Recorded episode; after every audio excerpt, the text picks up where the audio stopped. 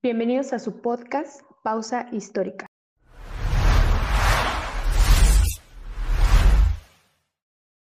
Buenos días, tardes o noches, cual sea el momento que nos sintonizan y desde el lugar en que nos ven. Sean bienvenidos a Pausa Histórica en el nuevo podcast de la semana a cargo de nuestro compañero Luis Carlos Chávez Hernández en su artículo titulado Fin del camino, la vacuna contra el COVID-19 y nuevos desafíos. ¿Cómo te encuentras el día de hoy, Luis? Hola, Laura. Mucho gusto estar aquí de nuevo en nuestro podcast. Y me encuentro muy bien, con algo de frío, pero pues uno uh, no, no lo resuelve un buen café. ¿Y tú cómo estás? Muy bien, gracias por preguntar, Luis. Y bueno, eh, sin más, vamos a empezar a hablar de tu artículo y de principio quisiera que me dijeras cuál fue la motivación para escribirlo. Pues las motivaciones, bueno, a lo largo de esta pandemia, muchos de nosotros hemos aprendido nuevas palabras como coronavirus, cuarentena, eh, sana distancia. Y a partir de estas nuevas palabras, mi entorno familiar y mis amigos,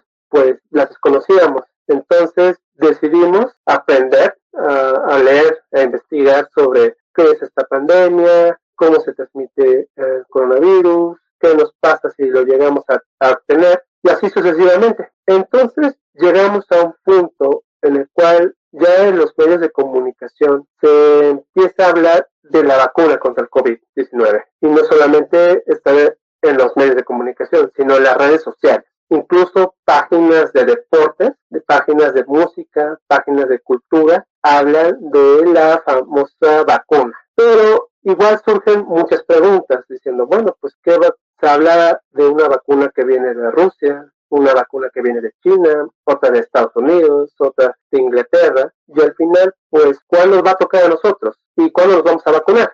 Y a partir de estas preocupaciones o estas preguntas, yo decidí realizar este artículo a, a partir de investigar en periódicos y alguna que otra revista.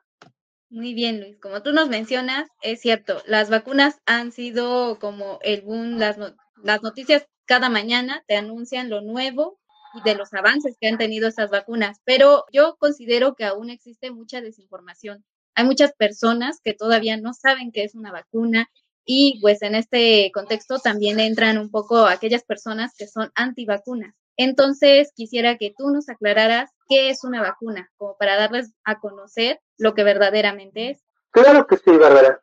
Para empezar, una vacuna es una preparación destinada a generar inmunidad contra una enfermedad, estimulando la producción de anticuerpos.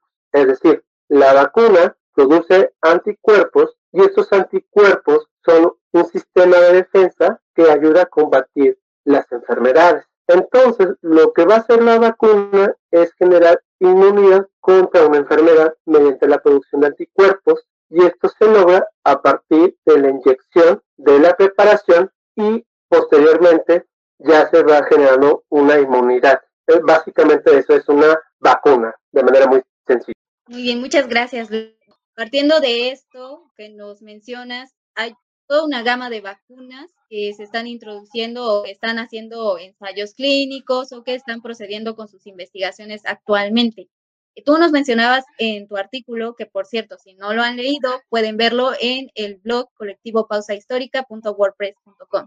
En este artículo tú nos mencionabas que dentro de toda esta lista, gracias al protocolo COVAX, del cual México es parte, podemos tener acceso a cuatro de las principales vacunas que han tenido muy buenos avances actualmente. ¿Podrías explicarnos en qué consisten y el porqué de estas vacunas? Claro que sí. Pues al iniciar la pandemia a principios de diciembre del 2019, hace aproximadamente un año, todo lo que ha llegado a pasar, se empezó a una, una especie de carrera por tratar de producir la, la vacuna. Y a partir de esta carrera vemos a muchos competidores. Ahorita se está hablando de, siete vacunas en México, pero realmente a nivel mundial hay como 40 experimentos de vacuna que buscan combatir el COVID. Entonces, eh, lo, que, lo que está ocurriendo más adelante es la necesidad de los gobiernos por tratar de adquirir la vacuna. Esto se logra mediante el protocolo COVAX. ¿qué es este protocolo? Este protocolo es un acuerdo entre países, la Organización Mundial de la Salud y empresas farmacéuticas por tratar de producir la vacuna, distribuirla, almacenarla y aplicarla. es un esfuerzo mundial. Y a partir de este protocolo COVAX, México ya puede comprar la vacuna por adelantado, aunque todavía no esté lista. Ya desde agosto, julio se empezaba a hablar de que México ya compraba ciertos lotes de, de una vacuna a tal empresa. Entonces, para lograr aplicarla a un país de 130 millones de personas, se decidió comprar vacunas a distintas empresas. De todas estas empresas encontramos a cuatro, cuatro tipos de vacunas que ya se encuentran en la fase 3. La fase 3 de ensayos clínicos es la fase previa a la comercialización de la vacuna, es decir, que ya se está aplicando a miles de personas en el territorio mexicano o en otros países. De estas cuatro vacunas encontramos a uno, la vacuna fabricada por Moderna, que es de Estados Unidos, dos, la vacuna de AstraZeneca en colaboración con la Universidad de Oxford de Inglaterra, tres, la vacuna de Pfizer de Estados Unidos y Alemania y cuatro, la vacuna de CanSino Bio que lo están realizando una empresa china. Estas cuatro salen, salen en las noticias porque ya se encuentran en la última fase, en la fase en la cual ya están a punto de que se puedan aplicar, ya sea en diciembre de 2020, o sea, de ahorita en este mismo mes, o en el primer trimestre del 2021. Y, y es aquí que vemos las cuatro candidatas, las más prometedoras. Entendido que, bueno, también tú dentro de la definición de lo que decías sobre las vacunas, eh, el objetivo de estas vacunas es generar inmunidad. Normalmente los métodos para estas vacunas es atenuando o introduciendo el virus sin el gen de reproducción para este, poder generar una respuesta inmune en el cuerpo. Pero en estas vacunas que tú nos mencionas, existen dos que de hecho son tienen mayor índice de producción de inmunidad en las personas y que se están produciendo a partir de un método diferente, que es este totalmente nuevo o es, bueno, una tecnología nueva. ¿Qué nos puedes decir acerca de estas vacunas? ¿Cuáles son? Antes de hablar de los dos tipos de vacunas, está la famosa porcentaje de inmunidad. O sea, se da a entender que entre más, más alto sea el porcentaje o lo más cercano al 100% es mejor. Eh, curiosamente, ninguna vacuna ha logrado el 100%. Siempre se acerca, pero jamás llega al 100% incluso una, la vacuna contra la viruela, que ha sido la única enfermedad erradicada por, por el ser humano, la única en la cual ya no existe, eh, esa vacuna se encontraba en un porcentaje de 80% aproximadamente. Lo que se busca con, la, con estas campañas de vacunación es tratar de inmunizar a la mayor cantidad de, gente para que, uno, la vacuna ya no pueda contagiar a más personas, dos, para que esta ya no sea tan letal, eh, es decir, si uno llega a enfermarse de, de, COVID, puede acceder a la vacuna como respuesta. Entonces, ya volviendo a, a los dos tipos de vacunas, encontramos la de AstraZeneca. Esta vacuna se fabrica a partir del mismo virus, a partir de un virus eh, del coronavirus llamado adenovirus. Esto es una, una versión no letal de la enfermedad en el cual se inyecta y causa algunos efectos secundarios, normal, o sea, es una respuesta normal. Eh, aquí es muy importante mm, tener la calma y, es, y entender que una vacuna produce reacciones secundarias. Puede producir un poco de resfriado, dolor de garganta, dolor de cabeza, pero es completamente normal, no hay que tenerles miedo. Pero bueno, Volviendo a la vacuna de Pfizer y Moderna, tengo entendido que funciona a partir de ARN. Esto es un procedimiento nuevo, es, muy nuevo, en el cual se busca inyectar una proteína y esta persona que recibe la vacuna codifica una proteína que te ayuda a combatir a la, misma enfermedad. O sea, a pesar de que vemos dos caminos diferentes, ambos convergen o tienen convergen en un mismo fin, que es la, el combate a la enfermedad. Sí, Luis, muy importante lo mencionas sobre este porcentaje de actividad en las vacunas. Es cierto que ninguna ha llegado al 100% y que eh, estas campañas de vacunación son muy importantes debido a que tienen que concientizar a la población para que ellas puedan pues, ceder a estas vacunas y no desarrollar esta enfermedad. Se hablaba que para tener una inmunidad o para tratar de contener el coronavirus es necesario inyectar al 80% de la población para evitar que se siga la transmisión de coronavirus. Y esto, bueno, nos ha pasado ya con el sarampión, que también era una enfermedad ya controlada y que, la inyección del sarampión tiene un 97% de efectividad. Y ya nos habían visto casos de sarampión en México hasta que llega el coronavirus, se pausan muchos de los servicios de salud y por ende las vacunas.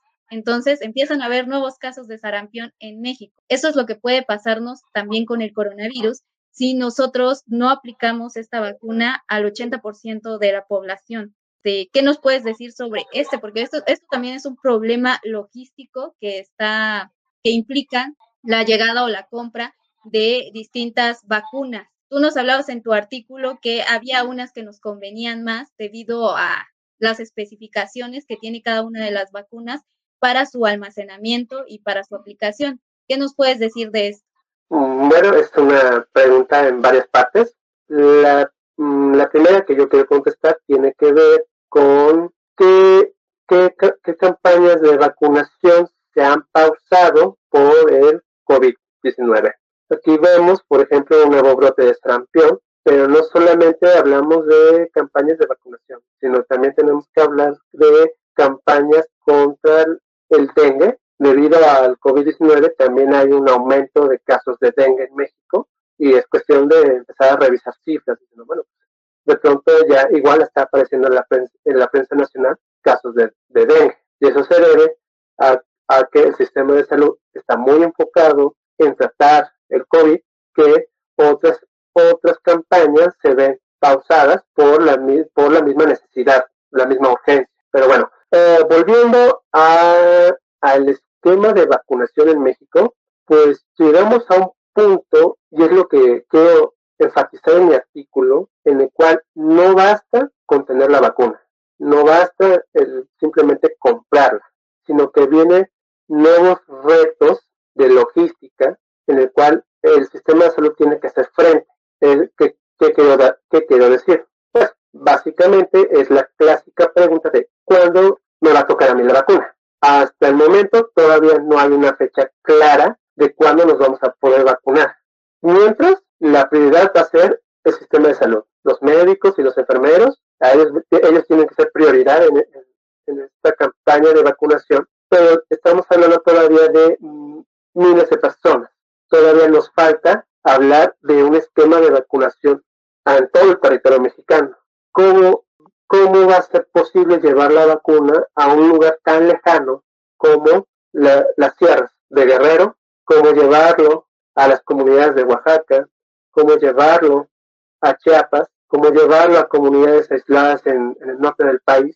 Eso va a ser un reto de logística impresionante. Y, y eso depende mucho del tipo de vacuna. ¿Por qué? Porque estamos viendo que, por ejemplo, la, de, la vacuna de Pfizer esa tiene que estar a un ultra congelación, es decir, que debe estar a menos 70 grados centígrados para que ésta se pueda mantener. Y en México casi, mm, casi no, no existe ni la manera de almacenar millones de vacunas con ultra refrigeración, ni tampoco el método para transportarlas en, en masa. Solo se pueden llevar en pequeñas dosis, con pequeñas máquinas, y eso implica que esta vacuna de Pfizer no te sirve para hacer una campaña grande. Por tanto, entra la de AstraZeneca. Esta es la más prometedora. ¿Por qué? Porque México, en un convenio con Argentina y la Fundación SNIN, se acordó que la vacuna de AstraZeneca se va a producir en Argentina se va a y México. Se va a producir, se va a embotellar y se va a distribuir para América Latina. Este acuerdo es muy importante y es la gran apuesta del sistema de salud de México, esta vacuna. Además, esta no necesita una refrigeración muy, muy compleja. Incluso basta con la refrigeración de, nuestro, de un refrigerador común. o sea, de un congelador común. No es tan difícil almacenarla ni, ni cuidar esa vacuna. Lo que sigue siendo difícil va a ser el método de distribución. ¿Por qué? Porque es la primera vez que ocurre algo así en, en nuestro país. Es la primera vez que en un tiempo récord, tal vez de un año, de dos años, se vacune a 130 millones de personas. Y aquí ya vemos una nueva empresa, una nueva campaña nunca antes vista y ante ello pues todavía hay muchas interrogantes.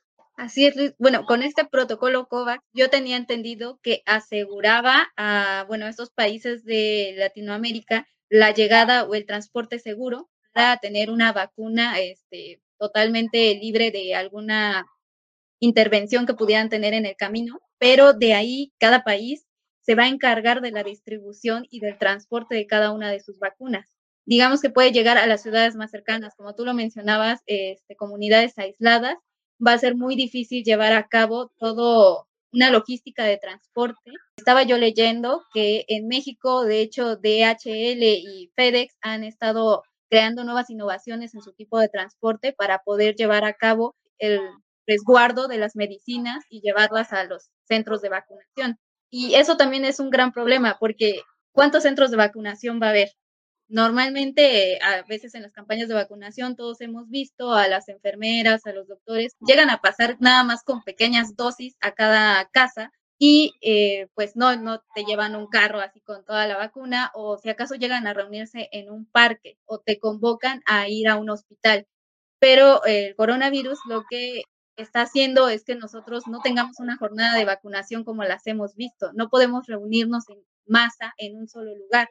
Entonces, esta campaña de vacunación también va a tener que ser definida por horarios, como lo ha definido la Organización Mundial de la Salud e incluso en las proyecciones que se tienen de las campañas en Europa, nos dicen que va a ser llevada a cabo en fases. Esta primera fase, obviamente, nos dice que los primeros en ser vacunados deben ser aquellos que se encuentran en población de riesgo y los que se encargan de sus cuidados, es decir, los doctores, los médicos y las enfermeras. Así es, ¿verdad? Creo que estamos ante algo totalmente nuevo y enorme, porque, por ejemplo, la vacuna de AstraZeneca requiere de, dos dosis. Hay la de Moderna también de, consiste en dos dosis. O sea, hay una primera vacunación, luego pasa un, cierto tiempo y hay una segunda dosis. Aquí va a ser muy importante los registros que se tengan de la vacuna, diciendo, bueno, ¿a quién se vacunó? ¿Cuál fue el número de serie de la vacuna? Quién la aplicó, cuándo se aplicó y mucho, mucho, mucha burocracia finalmente. Y estamos viendo que en, eh, en México, donde los registros de muertes por COVID y de contagiados por COVID siempre va retrasado.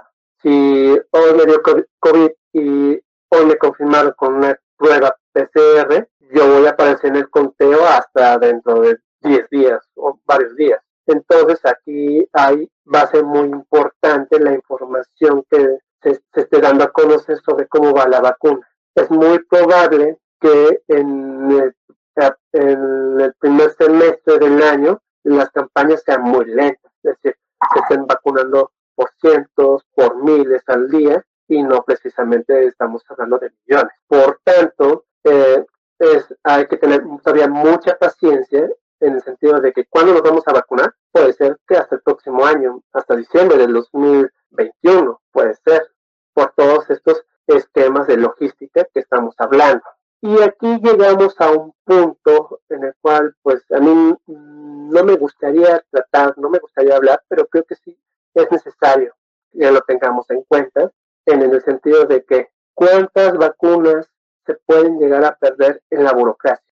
Esto y esto está pasando con los medicamentos para tratar el cáncer. Usted incluso ha llegado a, reportarse robos de, este, de estos medicamentos. ¿Cuántas vacunas se, se, pueden echar a perder por no, por no, porque estas no se almacenaron bien, porque estas no se trasladaron bien? Y sobre todo, si estas vacunas no caen en el clientelismo, en redes de amiguismos, de corrupción o de estafa. Es decir, de, ah, aquí tengo la vacuna contra el COVID, te cobro, te cobro esta millonada para que, te para que tú puedas acceder a ella. Y estamos hablando de que se supone que hasta el día de hoy esa vacuna va a ser universal. Es básica, universal y gratuita. O no nos van a cobrar. Pero es inevitable pensar en estas redes de, ah, pues un, un, doctor tiene la vacuna y me está cobrando tal, tal dinero para que nos vacunemos. Y, y se llega a presentar todo esto, la, las campañas de vacunación pues, pueden, se pueden viciar en el sentido de que, bueno, tenemos un millón de dosis, pero al final estamos aplicando 955 mil. Y decir, bueno, ¿dónde están las 45 mil que tú compraste? ¿De dónde están? ¿Dónde quedaron? Y es, por tanto, una tarea monumental nunca antes vista tratar de velar que estas vacunas sí lleguen a la población y se apliquen. Muy importante lo que tú mencionas acerca de las dosis de cada una de las vacunas a las que podremos tener acceso. En este caso, bueno, eh, hemos participado del ensayo clínico de la fase 3 de Cancino Bio porque eh, es una sola, una sola dosis. Entonces es más fácil de aplicar a que sean dos dosis. Tú también preguntas en tu artículo cuándo se dará la aplicación de la segunda dosis. No nos han informado el tiempo o lo que van a tardar en organizar la aplicación de una segunda dosis. Es decir, si organizar la vacunación de la primera ya va a ser difícil, imagínate organizar la de la segunda. He estado viendo que normalmente en los ensayos clínicos te aplican la segunda dosis al mes de la primera, pero con el sistema de salud que tenemos, por ejemplo, el IMSS, las citas eh, te las ponen cuántos meses después. Y normalmente es cuando tú asistes a una cita, cuando te van a dar, este, te van a pasar a medicina preventiva y ahí te van a aplicar las vacunas.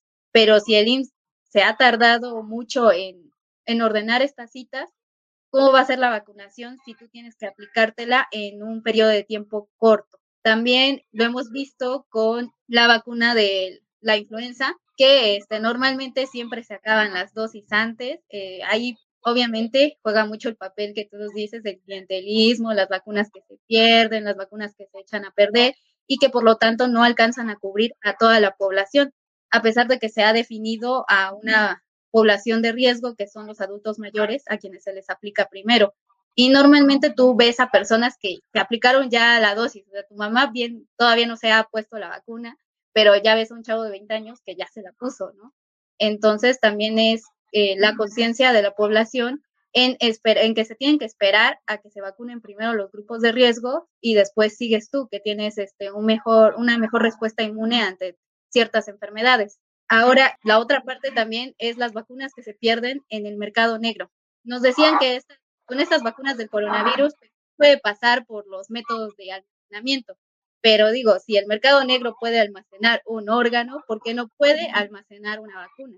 Así es verdad, pues estamos viendo cómo el crimen organizado o la delincuencia, pues te da indicios de que pueden robar las, las vacunas, pueden robar dosis y aplicarlas por ellos mismos. Y pues lamentablemente es un fenómeno mundial, o sea, no es un fenómeno exclusivo de un solo país.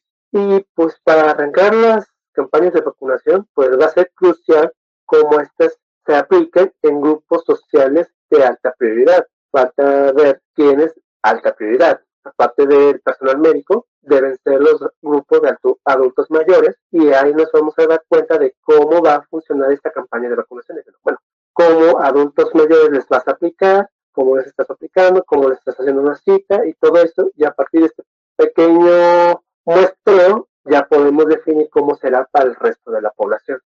Exactamente, además de que este protocolo solo asegura a México la adquisición para vacunas suficientes para el 20% de la población. No nos podemos comparar a países como Canadá, que triplicó la cantidad de vacunas que pidió este, en comparación a su población de 40 millones, a una población de 130 millones que tiene México o eh, países en Europa que han comprado tres dosis por habitante y nosotros pues, tenemos que adquirir para el 20% de la población que además no nos asegura frenar la transmisión del coronavirus, porque bien comentaban que se necesita alrededor de un 70 a un 80% de vacunación en la población para frenar la transmisión del coronavirus. Y este, bueno, tú haces muchas reflexiones en torno a estas campañas de vacunación. ¿Qué otros problemas nos puedes comentar que se generan a partir de las vacunas, este, no solo claro, por,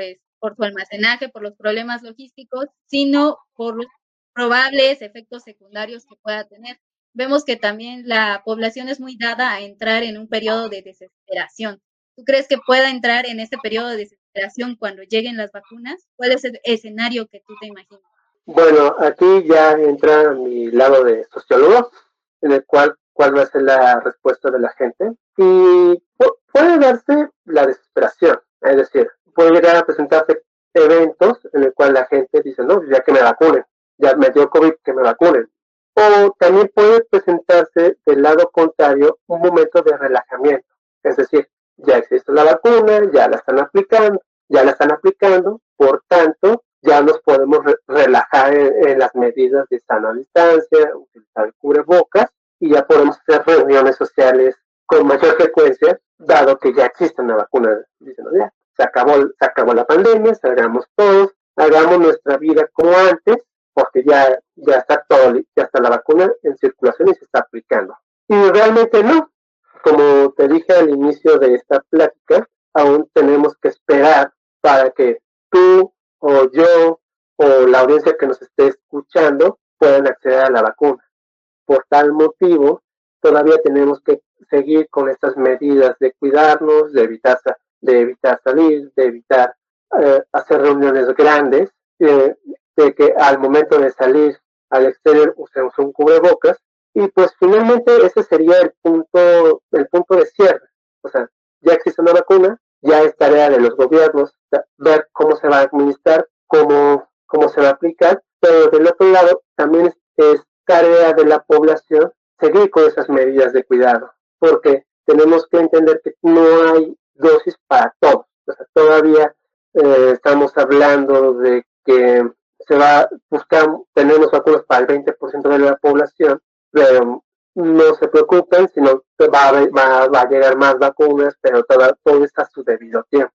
O sea, esto no se acaba en enero, de este día de, de la cuarentena, sino que va a continuar y es aquí donde todavía podemos pasar por momentos muy difíciles. Es decir, ya, ya en enero podemos ver un descenso de los contagios, un descenso de fallecidos, pero igual puede haber otro repunte una vez iniciado ya el, el invierno. Entonces, finalmente, a mí me queda como reflexión de que si los ciudadanos no cooperan, no tienen la paciencia necesaria, pues todavía vamos a seguir viendo pérdidas, ya sea en cuanto a trabajo, nuestra rutina, incluso familiares, que van a seguir produciéndose más adelante, a pesar de que ya exista la vacuna. Es cierto, mucha gente eh, como que se emocionó al escuchar las noticias de la vacuna y dijo, bueno, ya vamos a estar bien. Eh, luego también los gobiernos nos dijeron, pues ya antes de que acabe el año vamos a estar aquí aplicándole las vacunas, cuando, bueno, Chico todavía apenas empezó a redactar su programa preliminar de campaña de vacunación, pues tú ya estás pensando que ya entrando diciembre, bueno, que de hecho ya estamos en diciembre, este, ya te van a vacunar y que ya no tienes que ya no tienes que usar este, ninguna medida preventiva, que vas a tener inmunidad y es, bueno, una serie de cosas. También, o sea, desde que en esta misma competencia por crear una vacuna, las farmacéuticas han estado anunciando los resultados de sus investigaciones, pues de repente le dicen, ah, es que ya te aprobaron una producción de emergencia. Entonces, bueno, ya le aprobaron la producción de emergencia, empiecen a hacer las vacunas y que me inyecten. Pero en realidad no, porque estamos todavía en fase 3, estamos probando, estamos viendo cómo van a reaccionar los organismos, porque, bueno, en las poblaciones también tenemos un tipo de alimentación diferente, tenemos rutinas diferentes que pueden afectar estas vacunas. Sin embargo, pues la gente como que no, no lo ve desde este punto y empieza a relajar en todas las medidas. Ya lo ya había una porción de la población que no obedecía las reglas de sanidad, pues con mayor razón cuando te dicen, pues ya hay una vacuna, que también dentro de esa población, pues obviamente va a haber personas que tienen dudas acerca de la efectividad de la vacuna, porque como les ha pasado con el H1N, H1N1, que cuando te aplicas la vacuna, a veces te enfermas, te da gripa y a veces llegas a parar en el hospital, pues te dicen, no, no me voy a inyectar la de el coronavirus porque me puede dar virus y voy a ingresar a un hospital. Entonces, pues hay cierta renuencia en las personas también de ponerse esta vacuna contra el coronavirus, pero eh, también implica mucho el análisis de estas nuevas vacunas, este, sus posibles efectos secundarios que se van a llevar todavía meses en, en, observar. Estaba yo leyendo un estudio científico que los ensayos clínicos en esta tercera fase para ver efectos secundarios puede llevar alrededor de 5 a 6 meses para ver si presenta algún efecto secundario de riesgo mayor. Pues así es, Bárbara, todavía eh, falta mucho, mucho camino por tratar de entender al, coronavirus, todavía falta mucho. De hecho, creo que mm, ah, esta es una pequeña reflexión propia. Estamos a punto de tener una vacuna a una enfermedad que no hemos entendido aún. Es decir, ¿qué, qué causa, qué, cuál es la causa determinante entre una persona desarrolle síntomas por COVID y otra sintomática? ¿Cuál es, el, cuál es la causa determinante? Y hasta, hasta la fecha todavía no tenemos muy claro el cómo funciona. ¿Por qué a una persona de 30 años que puede gozar de, una, de buena salud desarrolla síntomas, mientras tanto a otra persona de, la misma edad no está desarrollando síntomas y ambos tienen básicamente la misma alimentación. O sea, todavía hay muchas preguntas por hacer sobre este, sobre este coronavirus y tienen que ir a la par de qué está pasando con, con, con estas vacunas. O sea, todavía falta un largo trecho para entender esta enfermedad y para entender cómo funcionan las vacunas contra el COVID.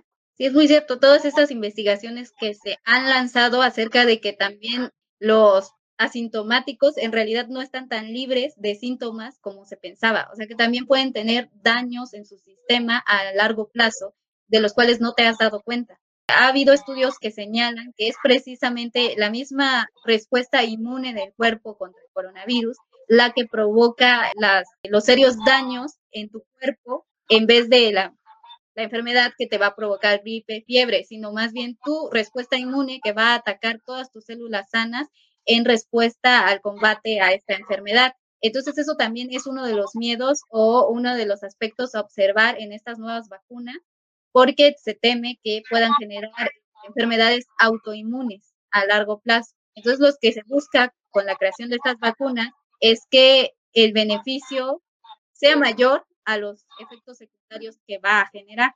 En este caso, pues somos muy optimistas, ¿no? Porque tiene una efectividad más allá del 90% en comparación con la vacuna de la gripe, que solo tiene una efectividad del 40%, y nos la aplicamos, ¿no? Entonces, eh, no creo que varíe mucho el rango de efectividad en esta tercera fase. ¿O qué es lo que opinas tú? ¿Que va a bajar o que se va a mantener en este rango de efectividad? Pues mm, yo opino que va, va a aumentar, porque ya con los, para eso es un ensayo clínico, para eso, para se hacen pruebas para ver qué falla, qué se puede mejorar y cómo se puede aplicar de mejor manera. Esto, a veces la ciencia es ensayo y error. De hecho, la vacuna de AstraZeneca, la que te decía que podía llegar al 94%, es porque se aplicó una dosis menor. Y, y se vuelve una pregunta, bueno, ¿por qué si se aplicó una, una dosis menor hay un alto porcentaje? todavía falta investigar sobre esta situación y pues al final así, avanza la ciencia. Son pruebas, verificar qué pasó, observar, corregir y, seguir intentándolo. Por eso todavía me refiero a, la vacuna del coronavirus como la vacuna más rápida desarrollada por el ser humano. Hace, hace un año, en diciembre de 2019, apareció esta nueva enfermedad. Un año después ya estamos hablando de una vacuna para aplicarse a nivel mundial. Por más optimista que sea esto, pues sigue, sigue, todavía es necesario más estudios. Por eso, al final, pues es necesario seguir teniendo cuidado. Exactamente. Además, este desarrollo rápido de la vacuna se debió principalmente al alto índice de mortalidad y de contagio que presentó el coronavirus. Es una enfermedad completamente nueva que todavía no entendemos, que bien eh, este, podemos haber estado contagiados sin saberlo y tener hasta ahorita efectos secundarios. Es también algo que están viendo con lo de la vacuna. Es, eh, ¿te la aplicas o no te la aplicas? Eres sujeto a que te la apliquen, ya tienes inmunidad, no tienes inmunidad. En los hospitales, por ejemplo, te que normalmente si ya tuviste coronavirus, en realidad eres inmune solo por tres meses.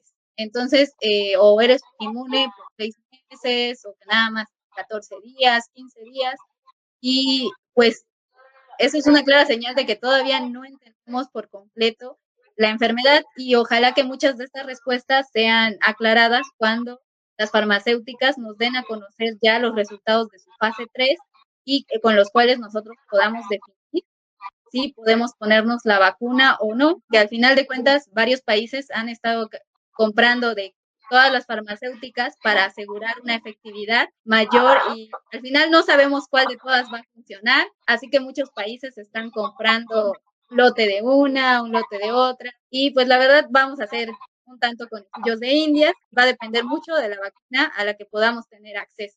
Bueno, a la vacuna de la cual vamos a tener acceso, pues eh, vamos a ver si tú o, yo accedemos a la misma vacuna de la misma empresa.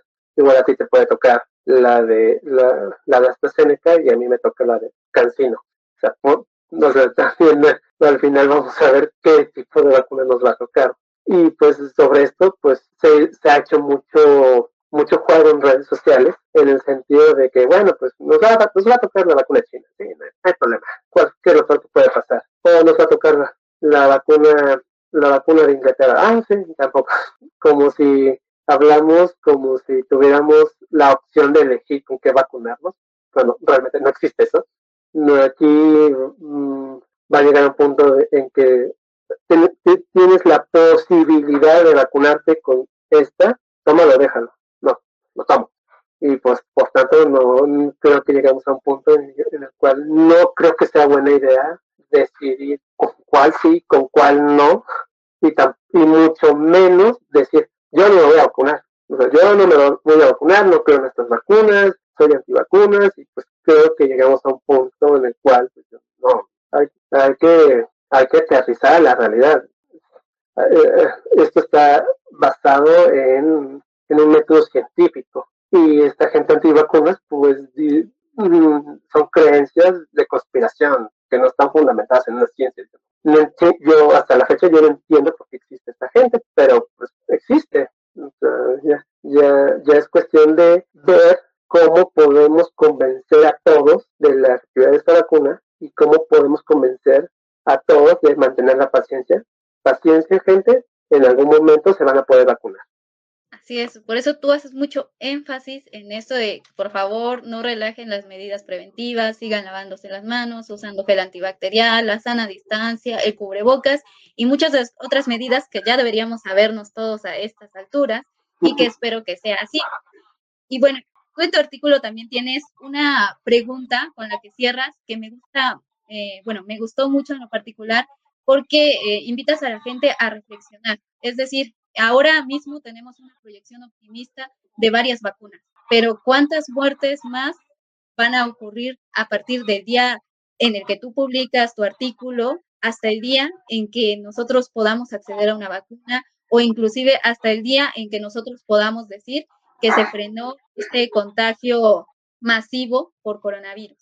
Mm, bueno, esta, esta pregunta final me la hago porque, pues, como tú bien sabes, o, y la audiencia lo sabe, conocemos a un familiar que ha sufrido por esta enfermedad, o simplemente no mm, hemos sufrido por esta enfermedad, ya sea que se perdió un empleo, eh, se acabó un estilo de vida, se, mm, más? se genera un ambiente tenso, de mucho estrés al momento de salir o en nuestra propia casa, incluso se han roto vínculos sociales por, por esta pandemia. Y al final la reflexión va a ser, bueno, ¿qué nos enseñó toda esta pandemia? ¿Qué nos, qué nos enseñó a nosotros como sociedad todo esto? Bueno, es pillable, es posible regresar a una normalidad antes de la pandemia o nuestro estilo de vida ha cambiado de manera radical y tenemos que adaptarnos a otra normalidad, a una nueva normalidad, a pesar de que ya,